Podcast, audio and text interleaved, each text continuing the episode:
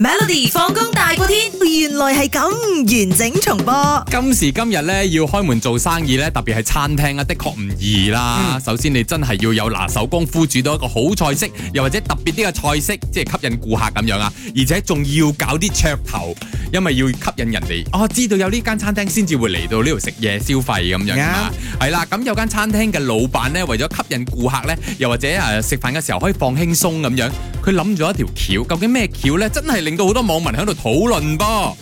A 淨係賣冇寫喺 menu 上面嘅菜式，嗯，OK。B menu 上面寫住嗰啲咧，都係睇唔明嘅生僻字。 OK 係字嚟嘅，但係你硬係讀唔到嘅。咁、嗯 C 咧就係、menu 上邊咧，全部都係 emoji 嗰啲公仔嚟嘅。咁、嗯 D 咧就係、菜式就喺度廣播，一路係咁吟嘅。 OK，咁啊 A、B、D 咧，即係菜式廣播啦，我覺得會好嘥時間啦，嗯你會令到誒呃嗰間店咧嗯嘅嘅 expenses 高咗，嗯哼嗯你會請好多人嚟啊，會嘥好嘥時間，唔好啦嚇，OK 會俾人投訴嘅搞 OK 噱頭啫嘛 A 講同。咁你搞噱頭都要搞得比較好啲而啦，咁家噱樣頭好多唔合邏輯 A 咧。咧就係嗰個賣嗰啲冇寫喺 menu 上面嘅菜式，又係要浪費好多時間嘅，我覺得 OK。B 咧生 P 之咧嗯，咁我覺得誒呢個咧要嘥氣嘅要揾人去解釋嘅，啊好麻 煩。頭先講咧 C 咧 emoji 比較容易啲，你覺得誒好得意喎呢個，人哋都哦會估係咪啊？白斬雞，白色斬一個刀，然後個雞 咁樣白斬雞，哦我要呢個咁啊，哦所以容易，同埋啲人覺得誒好好好笑玩喎，好玩咁樣。 OK，嗯，有啲人 WhatsApp 入嚟咧，我睇咗有啲答案咧，有一個係企你呢邊啫， OK，係有兩個估啱噶噃。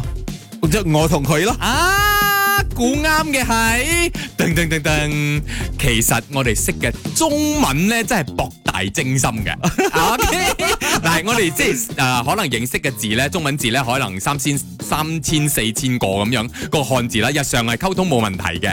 咁一頁字咧，除咗雞、瓜、魚之外咧，全部都係睇唔明嘅生僻字。哦我睇咗嗰張相，真係睇唔明啊！你 OK 知道好多中文字咯，但係冇一個你係讀得出嘅。 OK，咁點解會有啲咁嘅嘢嘅咧？咁好多人都話：，唉，呢個老細梗係生意太好啊，喺度趕客啦，咪就係休咯做啦咁樣。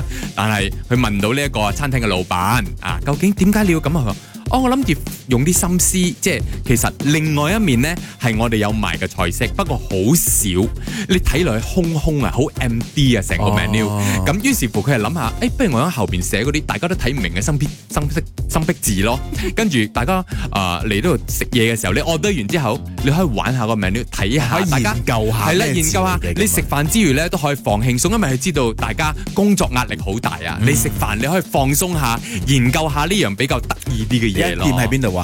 嗰一店響誒廣州啊，好似中國啦啊係咯，廣廣佢話廣東人都睇唔明啊，係咯。係咯，睇下開開到幾耐咯。每逢星期一至五傍晚四點到八點，有 William 新偉廉同埋 Nicholas 雍舒偉陪你 Melody 放工大過天，陪你開心快樂閃閃閃。